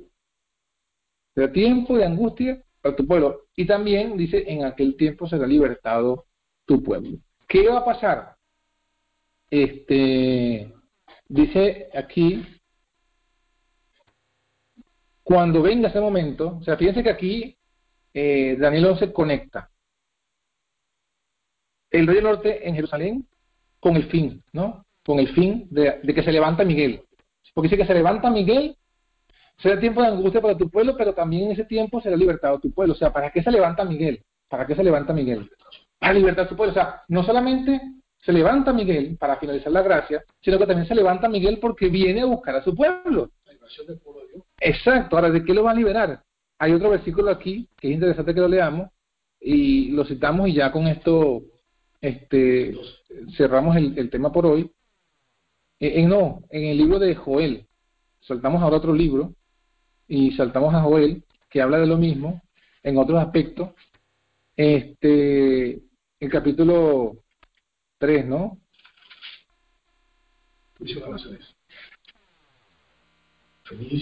Bueno, el capítulo Joel es bueno leerlo todo, porque habla de los tiempos presentes también, ¿no? Y habla de la lluvia temprana y tardía. Pero justamente en el capítulo 3 dice el versículo 1, he aquí en aquellos días en que en aquel tiempo que haré volver la cautividad de Judá y de Jerusalén, dice, reuniré a todas las naciones y las haré descender al valle de Josafat. Fíjense entonces, ¿no? Las haré descender. Y allí entraré en juicio con ellas a causa de mi pueblo y de Israel, mi herencia, mi heredad, a quien ellas esparcieron entre las naciones y repartieron mi tierra. ¿Sí? Repartieron mi tierra. ¿De qué está hablando? ¿Mi tierra cuál es? Jerusalén. ¿Ves que está conectado con Daniel 11 entonces, ¿no? Entonces, está diciendo que ellos, eh, las naciones van a ser reunidas, ¿a dónde? En el valle de Josafat. El valle de Josafat es al lado de la montaña de Megiddo. O sea, Megiddo es la montaña, pero como toda montaña, al lado está el, un valle. El valle que está al lado de, la, de es el valle de Josafat. Y claro, no lo vamos a hacer porque no nos da el tiempo, pero si uno investiga, en ese valle y en esa montaña es donde siempre se han librado las batallas. O sea, por ejemplo, una icónica eh, es la, la batalla donde aparece Débora y Barak en el tiempo de los jueces, que ellos batallaron con, contra Javín y contra Císara, ajá. Eh, que eran unos capitanes que tenían carros errados. Hubo una batalla allí entre, entre, los, entre Israel y esas naciones que, que, querían mantenerlos sometidos, justamente. Bueno, si usted lee la, el, el, el, el cántico que hace Débora después de la batalla, dice, habla de... de ajá, y habla de que, de que fue en Megiddo, en el valle de Josafat. Y, y bueno, eh, solamente busquemos Megiddo en la concordancia y leamos lo que nos dice para que ustedes vean todas las la batallas que se libraron allí y en todas estuvo relacionado Israel. Entonces, eh, bueno, aquí el Señor la toma como símbolo del fin, porque dice, ah, está diciendo que reunirá a todas las naciones. ¿Cómo la va a reunir? Ya lo vimos en Apocalipsis 16. ¿Se acuerdan lo que vimos la semana pasada? En Apocalipsis 16, el Señor dice que por la boca del dragón, por la boca de la bestia, por la boca del falso profeta, tres espíritus inmundos, van a los reyes de la tierra para congregarlos. ¿Para qué? Para la batalla. ¿Y dónde los congrega? Los congregó en el lugar que en hebreo se llama Armagedón, monte de Megiddo, al lado del valle de Josafat. Entonces, ¿qué está diciendo? Bueno, el Señor, él dice que las reúne, pero ¿cómo las reúne? Permitiendo que el diablo haga su labor. Pero y entonces las naciones que dice ahí, Edom, Moab y, y, Amón, ¿esas quiénes son? Bueno, eso, eso, eso es para, eso es para, para analizarlo en detalle, ¿no? Pero eh, en la Biblia, en la Biblia, eh, todas las, naciones corresponden, o sea, por ejemplo, eh, en Apocalipsis se habla de, el Éufrates. Y el Éufrates allí está simbolizado por las naciones que habitan en ese río. O sea, porque acuérdate que en la Biblia las aguas simbolizan muchedumbres, naciones y lenguas, ¿no? Entonces, el Éufrates, que es un río, simboliza, sus aguas simbolizan la nación que controla esa región donde está ubicada el. Entonces, el mismo principio aplica aquí. ¿Quién es Edom? La nación que está donde ahorita geográfica, que está ahorita donde geográficamente antes estaba Edom. ¿Quién es Moab? La nación presente que se encuentre en el lugar geográfico donde antes estaba Moab y así sucesivamente. Entonces, en conclusión, todas estas son las naciones que están controlando el Medio Oriente. Y el rey del norte y el rey del sur. Sí, mira, mira, Sí, el rey, todos esos están allí, todos esos elementos. Por eso, oye, que eso es más detalle, hay que estudiarlo con más profundidad porque, a causa de que han habido muchos intérpretes con eh, que... Porque no es lo mismo el Edom de, de Génesis, el Edom de... Geográficamente sí, geográficamente sí, pero, no es la misma persona. Pero religiosamente no. Ajá, no es la misma persona. Entonces lo, lo que iba a decir es que hay mucha confusión en esto, porque la gente, digo, digo yo, el pueblo adventista, eh, ya tú sabes que ha pasado lo que se llama la apostasía omega. Entonces, en esa apostasía omega, no solo renunciaron a las doctrinas pioneras, de las, sino que también renunciaron a las interpretaciones proféticas que Dios le dio a, a, a los pioneros de Daniel y Apocalipsis. Entonces, en ese contexto, había una interpretación de los pioneros sobre este tema que hoy día se ha dejado a un lado y se han buscado otras interpretaciones. Entonces, a causa de esas otras interpretaciones hay mucha confusión en el pueblo. Entonces, ¿qué han hecho las personas? La concordancia es buena. Sí, como concordancia, sí. Sí. ¿Qué han hecho? Han, han introducido, eh, han espiritualizado estas profecías, en el sentido de que lo han, lo, lo han, lo han enfocado, a- a- han, han quitado el significado que tiene que ver con el Medio Oriente y lo han espiritualizado todo. Entonces, para ellos, eh, Babilonia es el papado, y el rey del norte es el papado, y el rey del sur es el comunismo, porque Egipto es el ateísmo. Y entonces, claro, han, han, han- han hecho toda una reinterpretación que despoja el significado, y por eso para esas personas que piensan así, lo que pasa en el Medio Oriente no, no le ven sentido y significado, porque lo han espiritualizado, bajo un principio incorrecto. ¿Y cuál es el principio incorrecto? Que después de la muerte de Cristo, según todas las profecías, ya no son eh, literales, sino espirituales. Pero eso lo establecieron ellos mismos. Como eso que dice Davidiano, ¿no? Claro. Entonces, pero eso no es bíblico. O sea, lo primero que hay que hacer es, bueno, demuéstrame con la Biblia que eso es así. Que, eh, que, espiritual, que, que después de la muerte de Cristo todo ahora es espiritual. Y no va a encontrar sentido. Pero bueno, el punto es, el Señor dice aquí que va a reunir a todas las naciones. Allí entrará en juicio con ella a causa de su pueblo. Y allí es donde se va a, a, a, a decidir pues el fin de, de, como dice aquí, ¿no? Eh, el versículo 3, echaron suerte sobre mi pueblo, dieron los niños por una ramera, la vendieron las niñas por vino para beber. Eh, y Sidón también van a ser vengadas. Han llevado plata y oro.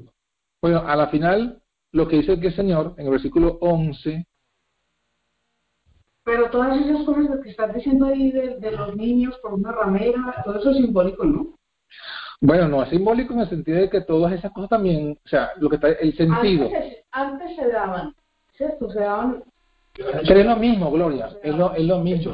pero, pero ahora, Es lo mismo. ahora que es simbólico religiosamente, no. No, es lo mismo. No, lo que dice, si tú lo miras Porque, simbólicamente, porque por ejemplo, ahí dice, mira, por lo- vino para beber. pero te ¿Ese col- vino qué era? Pero te- Claro, pero No, no, no, no, porque es lo mismo. O sea, lo- eso no es simbólico, eso es literal. Te explico. En el tiempo de, lo- de Salomón, eh, se ofrecían los hijos a Moloch. ¿sí? Pero también la profecía habla de eso, de que en el tiempo de los que, los que ofrecen sus hijos a Moloch. Y aunque hoy, hoy, aunque hoy día no veamos a la gente que ofrece sus hijos, así como lo hacía antes, pero igualmente hacen lo mismo. ¿Cómo lo hacen? Con las cosas que hay de la tecnología y de las No, cosas que hay ahora. Pero, pero, pero, ajá, pero fíjate, pero fíjate que eso no es simbólico, es literal. Siguen, son hijos literales que literalmente se lo estás entregando al diablo. Ujú. O sea, no es algo simbólico. O sea, no es que ahora los hijos simbolizan esto y las mujeres simbolizan iglesia. No, bueno, son lo mismo, es lo mismo. de- En busca de California aparecen Reagan y Wilson, toda esa gente, con un muro de más de 21 metros y 13 doncellas, bien, que la sacrifican. Pues yo, yo no me refería así. Y está y en Morón, en el espiritual, y aparece todo vestido con el verso de Kukulán. O sea, que sí están haciendo rituales, lo que la gente no sabe. Bueno, de hecho, de hecho, yo, eso me lo han pasado, yo tengo que investigarlo, pero me lo pasaron y mostraron la foto y yo lo verifiqué. Que el, el- la estatua de Moloch la colocó el Papa en el Vaticano. Ah, también yo la tengo, la tengo. Tengo el La foto y la entrevista. Eh, en la misma estatua con la, la colocaron en el Vaticano. También, también. Sí, que explícame tú cómo para qué, como para qué hacen eso. Pero bueno, el punto que quiero decir es que todo esto es literal porque cuando, cuando dice que, que venden a sus hijos para beber, o sea, lo que pasa es que hay que entenderlo bien, porque claro, nosotros a veces pensamos que, es que la gente va a, a, donde venden alcohol y le entregan el hijo y me dan la botella. Pero en un sentido es lo que está haciendo, porque cuando la gente, ¿qué hace la gente? La gente trabaja todos los días a todas horas, ¿no? Trabaja todo el día a todas horas para ganar dinero.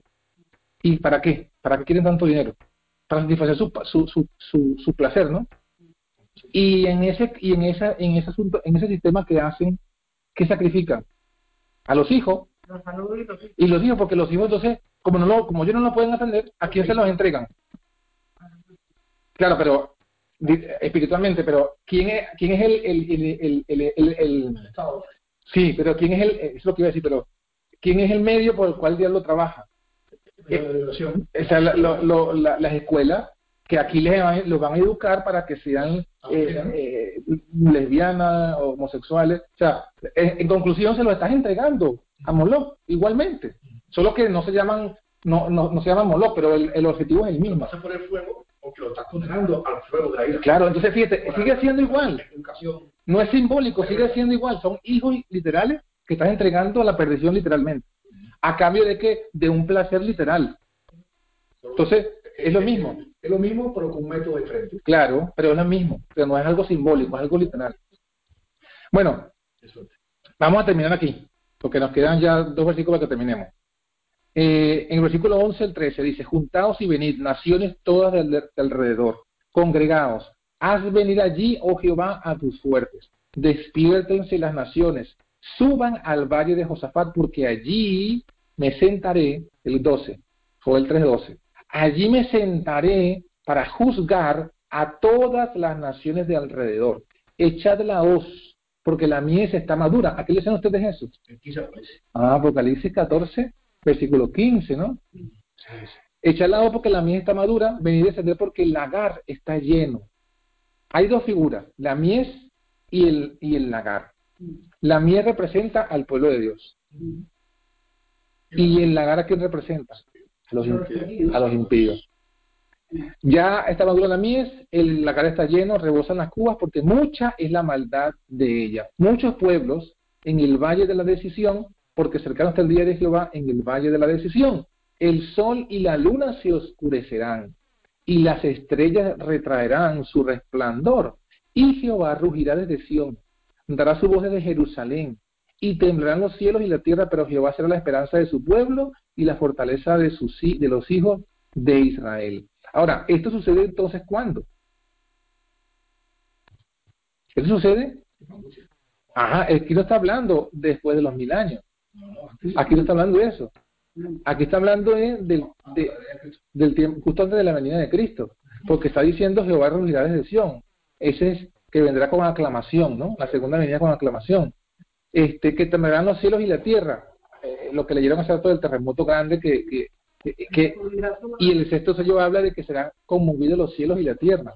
O sea, está hablando de la segunda venida de Cristo, pero justo antes de la segunda venida está hablando de los pueblos, de las naciones en el valle de Josafat. O sea, esto es Apocalipsis 16, esto es Daniel 11, pero en Joel. Entonces vemos que a la final eh, está involucrado, ¿no? Involucrado, eh, esa- esas batallas están relacionadas en- con, con el gran conflicto de los siglos entre el bien y el mal, y eh, obviamente, eh, como dice aquí, el pueblo de Dios también va a estar sufriendo en ese momento eh, la angustia, ¿no? La angustia de Jacob, pero también dice que seremos nosotros libertados. Entonces, bueno, esto, eso para, esto que hemos estudiado es para complementar eh, lo que hemos venido estudiando eh, en relación de estos elementos que a veces no le vemos sentido, pero que sí tienen sentido, que sí tienen, eh, son parte de la profecía, son parte del gran conflicto y nosotros, este, bueno, también tenemos que tomar partido. Pero todos los todos los hijos de Dios que estén vivos harán parte de los 144 mil o, o, o habrá mezclados. ¿Cómo mezclamos? No entendí. ¿Cómo que si eran parte Porque de...? una de las características de los 144 mil es que ellos verán, ven- verán venir al Señor en las nubes sin Ah. haber visto la muerte. Entonces, la gente que está con ellos, que son del Señor, serán, tendrán que ser 144 mil o ya habrán pasado descanso. Los que están con quiénes ellos. ¿Mm? Que están con los Con los 144 mil. No, bueno, habrá, habrá gente, acuérdate que habrá gente que, que no, que no, no murieron y habrá gente que resucitarán. Acuérdate, hay una resurrección especial. Porque es que una de las características de los 144 mil es que verán Señor en las nubes. Por eso. No Sí. se levantarán en ese momento para ellos verlo, sino que Bueno, porque es que los que se levanten, verán venir al Señor en las nubes sin ver la muerte. los que se levanten en la resurrección especial también van a ver en la segunda venida. Sí, sí, eso sí, son- pero, son pero vieron la muerte, pero vieron la muerte. Y- En cambio, Incluso, los 144 incluso en la una carta donde ella dice que va a predicar y a nuestra Sí, sí, sí. junto con Sí, sí, sí. He leído parte de eso. Y una carta de ahí. Sí, sí. Entonces, lo que yo pregunto es, si yo que no tengo la formación de los 144 mil y estoy viva cuando el Señor vaya a venir, estaré viva para verlo venir en... en, en- ¿Cómo que en la ¿Cómo, formación? cómo? ¿Cómo que en la formación? yo no tengo la formación de los 144 mil, ¿Pero a qué te refieres con eso? porque la formación de los 144 mil es que ellos adquirieron el carácter de Cristo, yo no lo tengo, Ah, pero es que ahorita si estamos hablando del presente, nadie lo tiene. Bueno, yo no sé, yo no hablo por todo el mundo, pero yo todavía no lo tengo. Bueno, eh, en hoy, esa época dijo que ya estaban ahí, entre ellos. De hecho, porque se, ya se murió la hermano, se murió un especial. hermano que decía que él era uno de ellos. Y hablando de ese hermano muerto, que era, era uno de ellos, era hablando en el contexto Bueno, de que que será tenía levantado, 144.000 será que levantado, en el mensaje del tercer ángel, ¿no? por eso, será levantado en, Mueren en, especial, vivos. en especial, y van a molestar al mundo No, con el pero- vivo. Pero, pero, O sea, que no solo serán... Pero- tendrán que ver al Señor, por ejemplo, Información. ten- tendrán que ver al Señor en las nubes sin ver la muerte. Sí. Entonces, estando vivos, entonces lo que yo digo es, en la época cuando el Señor venga, los que están vivos serán todos 144 mil, o habrá mezclado. Los vivos son, son eso.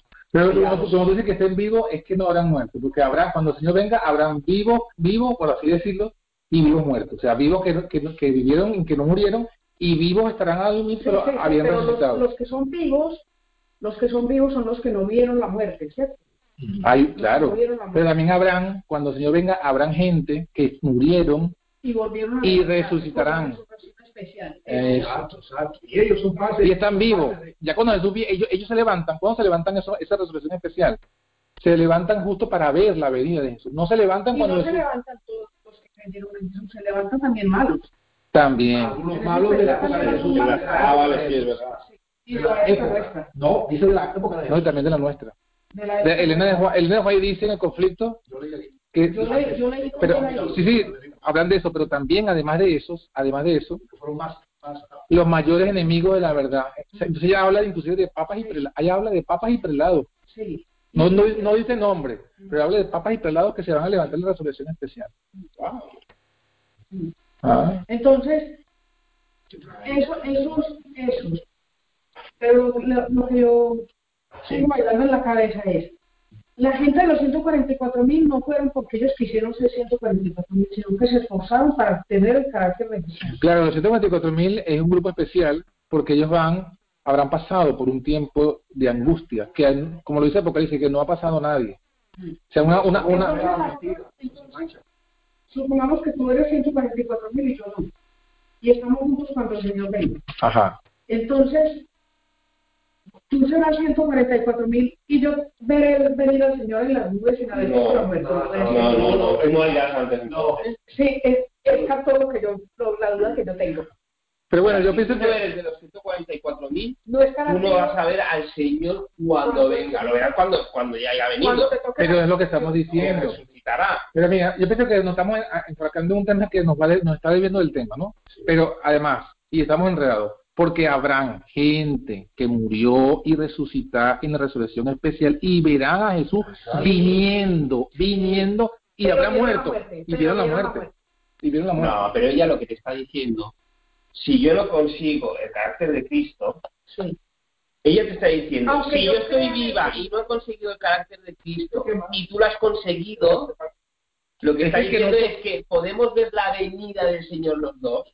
Sí, Sí, pero ella, pero uno, o sea, le dirá a ella a la montaña, cállame arriba, claro, es que, y el Señor Ah, ya, pero ella se está refiriendo que ella será salva. no, pero es que, no, no, no, ya va, no puede. no, nadie, ¿cómo alguien se va a salvar sin tener el carácter de? Exacto, imposible. El sello hay que tenerlo antes. Sí, entonces los que se han Pero ella muerto, está hablando de los se han 144. muerto, los que se han muerto, que han muerto en la esperanza de la resurrección y que trabajaron todo el tiempo que fueron hasta donde, donde llegaron y están muertos.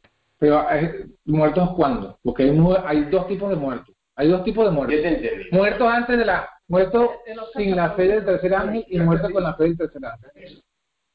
Los muertos con la fe del tercer ángel no todos resucitarán, ¿eh? No, sí. En la resurrección especial. Claro que no, sí. En la resurrección especial no. Resucitarán en la primera resurrección. No, no, Gloria. No. Está ¿Qué- qué- ¿Dónde sacaste, tú, de dónde sacaste esa idea de que los que... La, promesa es, todos, dice, todos los que mueren en la fe del mensaje del tercer ángel se levantan en la resurrección. Esa es la promesa. Lo. Todos los que murieron en la fe del tercer ángel. Ojo, fe del tercer ángel. ¿Mm?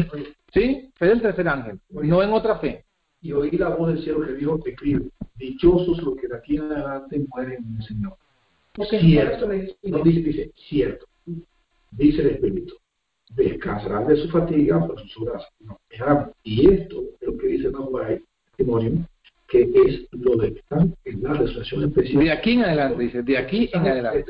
Mensaje del tercer año, de aquí en adelante, estos estarán juntos con los estén vivos.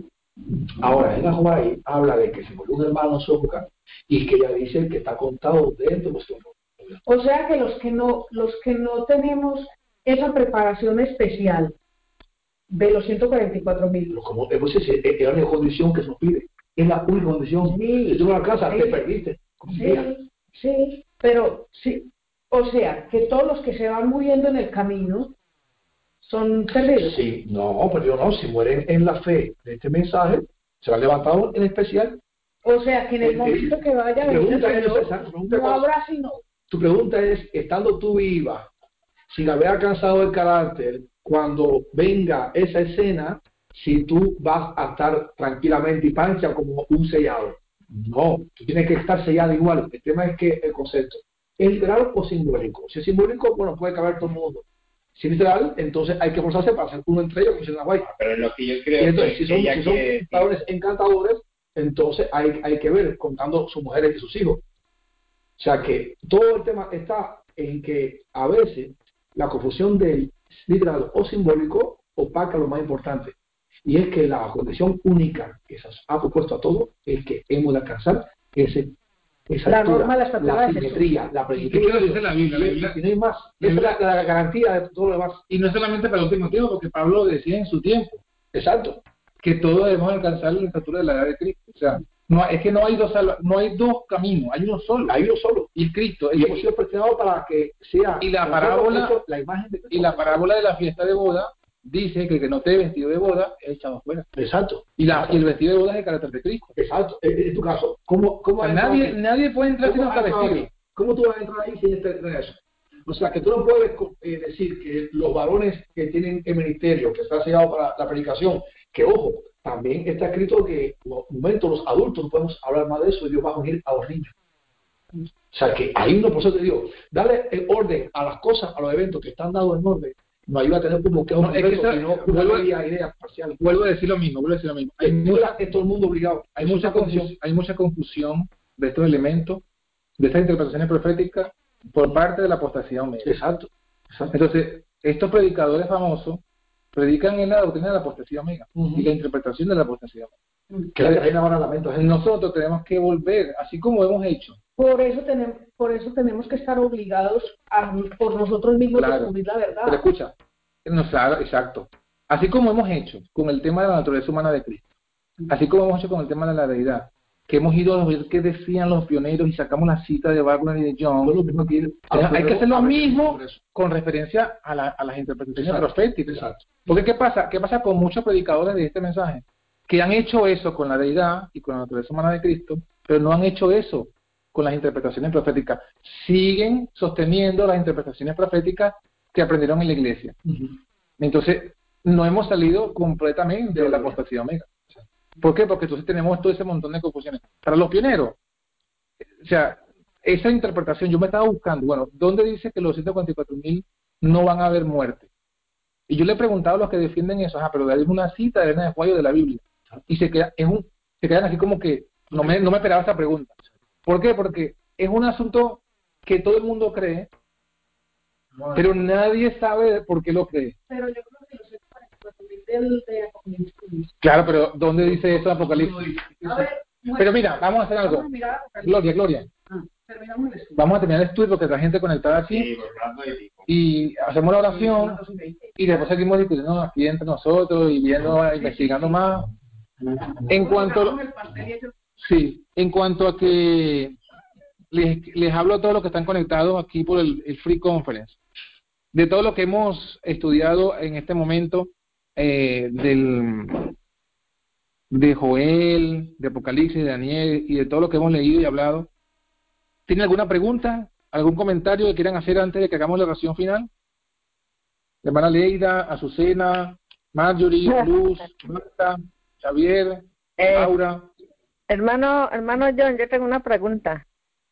Diga. Hay una, hay un apocalipsis cuando cuando dice cuando dice que cuando Dios venga por segunda vez, bueno, yo pienso que que se refiere al no no me acuerdo el versículo cuando es del- después del milenio que Dios se asentará, que se desvanecerá un monte, el monte del Sión, es allí mismo en ese lugar.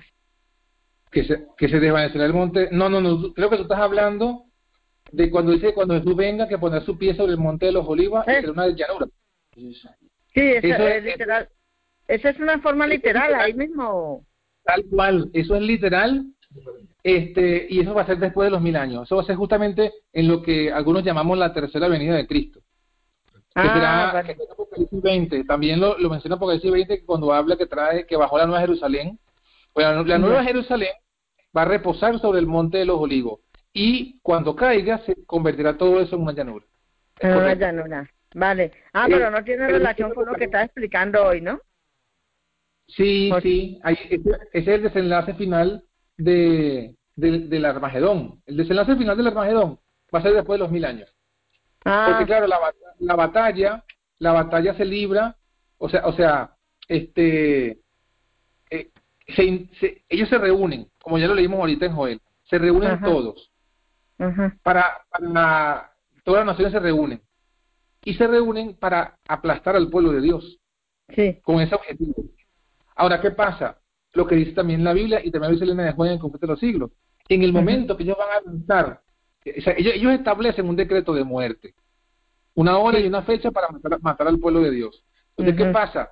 Este, cuando llega la hora convenida en el acuerdo para matar a todo el pueblo de Dios, en ese instante aparece Jesucristo. Entonces, ¿qué pasa? El intento de ellos de destruir al pueblo de Dios queda eh, retenido. ¿Por qué? Queda retenido por la, por la venida de Jesús. Pero ellos, son, y ellos son destruidos con el resplandor de la venida de Cristo. Pero, ¿qué pasa? Como sabemos nosotros, los muertos eh, mueren con, el, con, con, con, un- con una voluntad, con un deseo. Y cuando se levantan en la resurrección, se levantan con el último pensamiento que tuvieron antes de morir. Ajá. Entonces, ¿cuál fue el último pensamiento de los impíos antes de que fueran destruidos? El último pensamiento es la destrucción del pueblo de Dios. Entonces, cuando ellos son resucitados en la segunda resurrección, ellos entonces se levantan con el mismo pensamiento. ¿Y cuál es el pensamiento? Ir a Jerusalén a destruir el pueblo de Dios. Por eso es que se, se reanuda, en, otro, en un sentido, se reanuda la batalla después de los mil años y se hace el desenlace final este, allí en, en que lo dice Apocalipsis 20, ¿no? que dice que se reunieron al campamento de los santos y de Dios descendió fuego del cielo y los destruyó. Ok. Y pues otra pregunta. El texto que usted menciona no es Apocalipsis, es Zacarías capítulo 14, versículo Ah. 4. Zacarías, para que lo tengan anotado allí, Zacarías 14, 4. Zacarías 14, 4. Vale. Vale. Y cuando van a hacer la guerra, que se levantan así con el mismo pensamiento, van a hacer la guerra para destruir a los santos del Señor, a los salvos, eh, está hablando, se refiere directamente a ir a hacer la guerra allá en ese lugar, o todo es simbólico en todo el mundo. No, pero es que acuérdate, acuérdate de algo, eh, hermana. Eh, si- no sé si me estás hablando de antes del milenio o después de los mil años. Después de los mil años, ya bueno. Después, después de los mil años. años, después de los mil años, acuérdate que, que, acuérdate que el pueblo de Dios, que está disperso por todo el mundo, van a ser reunidos por los ángeles, ¿no? Los ángeles los Ah. van a reunir y se van a llevar a Cristo. Entonces, nos vamos al cielo, mil años en el cielo. Cuando regresemos, todos los santos vamos a estar reunidos en Jerusalén. Sí, sí, No, sí. no va a haber tantos ni en España, ni en otro Eh, país. Vamos a estar todos sí, reunidos en verdad. Jerusalén. Sí, es Y verdad. ahí verdad. va, ahí va a la batalla final, en Jerusalén. Ajá. Sí, ok, así es verdad. Gracias, hermano John. Bueno, bendición. ¿Alguna otra pregunta que tengan otro hermano? Este es el momento, si no cerramos, terminamos con, con la oración. Vale, pues vamos a orar. Bueno, vamos a muchachos. Porque no, no hay nadie más que quiera preguntar. Oramos.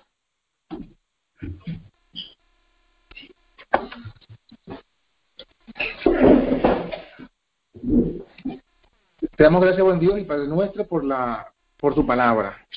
Y te damos gracias, Señor, porque ha permitido a nosotros que estamos en ese tiempo eh, tener acceso a tu palabra, tener acceso al espíritu de profecía, no solamente a los que están traducidos, sino a los que están eh, en, en, en inglés, que también han sido puestos en línea, y no solamente eso, sino también tener acceso a todo lo que escribieron los pioneros. Eh, Señor, estamos viendo el cumplimiento de esa promesa o esa profecía que hiciste a través de la White, que, se, que tú le indicaste a ellas que los muertos iban a hablar, en el sentido de que sus escritos estarían presentes para darnos este, muchas enseñanzas y muchas luz que ya tú les revelaste. Y nosotros estamos viendo eso, estamos experimentando cómo encontramos luz eh, en todo lo que escribieron no solamente la White, sino también los pioneros que tú les mostraste, eh, que tú les revelaste y que, Señor, nos da, nos, da entendimiento de las profecías, de la doctrina y de las señales de los tiempos. Te, damos, te pedimos, Señor, eh, que nos ayudes y que coloques en nuestros corazones no solamente el deseo de buscar la verdad y, y entender eh, los tiempos, sino sobre todo, Señor, hacer la preparación correspondiente al tiempo. Que no quede esto simplemente como un conocimiento muy maravilloso, algo que nos, que nos, que nos satisfaga intelectualmente, que podamos ver eh, muchas cosas y entenderlas, sino también que sea un conocimiento para santificación. Que podamos entender que todo esto tú nos muestras para que nos demos cuenta que es necesario consagrarnos a ti. Es necesario este, hacer las cosas que, que, tenemos que hacer. Preparar nuestra arca del, de este tiempo para que nos salve del diluvio de fuego y azufre que vendrá sobre la tierra. Ayúdanos a entender entonces, Señor, cuál es esa arca que debemos preparar para nosotros, para nuestros hijos, para nuestros amigos, para nuestros hermanos, para todos nosotros, y también a, hacer como, como Noé, a dar esos eh, mensajes eh, de advertencia, de amonestación, eh, para que el mundo también conozca, como también se ha mencionado aquí, eh, citando a, a, a T. Jones, que hemos de predicar estas cosas antes que se cumplan, antes que sucedan, para que la gente vea, como lo vio, como lo vieron en, en, el caso de Miller y, su, y, de los colaboradores, que lo que predicaban de la profecía se estaba cumpliendo y que eso mostraba que la verdad estaba con ellos. Que también así hagamos nosotros, para que luego que se cumplan, la gente vea que la verdad está con nosotros. No para vanagloriarnos, Padre, sino para que ellos puedan venir a buscar en nosotros esa verdad que también los haga salvos para la vida eterna. No tomes en cuenta, Padre, nuestras debilidades, pecados, rebeliones o murmuraciones, sino te pedimos que eh, tú nos hagas entender, nos muestres nuestras debilidades, nuestros pecados, nos des arrepentimiento y nos guíes en, la conversión, en la santidad. Sobre todo, Señor, te pedimos también que nos ayudes a, a entender y a buscar la unidad del Espíritu en el vínculo de la paz, entre los hermanos, entre tu pueblo, entre tu pueblo remanente que estamos dispersos en diversos lugares, ayúdenos a todos, cada uno de nosotros que estamos donde quiera que estamos, los que estamos aquí, los que están conectados en línea, según los dones y, llamados que tú nos hayas dado, ayúdenos a procurar, Señor, esa unidad. Ayúdenos a procurar la edificación unos de otros, el crecimiento y sobre todo ayúdanos a en unidad salir a proclamar estas verdades. Te ruego también, Padre, por nuestros hijos, nuestros jóvenes, eh, de los que estamos aquí, los que están conectados, los de tu pueblo disperso. Danos a nosotros los padres sabiduría, amor y firmeza para poderlos eh, traer al redil o mantenerlos en el redil. Eh, tú has prometido, Padre, que derramarías el espíritu de Elías, el cual haría que volvieran los hijos del corazón hacia sus padres y de sus padres hacia sus hijos. Así que te pedimos, Señor, ese, ese espíritu de Elías, que no solamente nos dé para no solamente combatir a Jezabel y a su Dios trinitario, sino también para que eh, hagamos volver el corazón de nuestros hijos hacia ti y, podamos también todos juntos ver un gran reamiento y reforma entre tu pueblo. En el resto del sábado bendícenos, sé tú con nosotros, que al compartir los alimentos también lo hagamos con gozo y alegría y gratitud a ti. Y el resto de las horas sagradas también podemos aprovecharlas, Señor, para, para nuestra edificación y para hacer la obra. Te pedimos toda esta misericordia en el nombre de Jesús. Amén, Padre. Amén, Padre. Bueno. Bueno, hermanos, hasta luego. Hasta luego, hermana. Hasta luego. Feliz tarde. Feliz tarde. Hola, hola. Que no, que, que me he quedado dormida. Uy.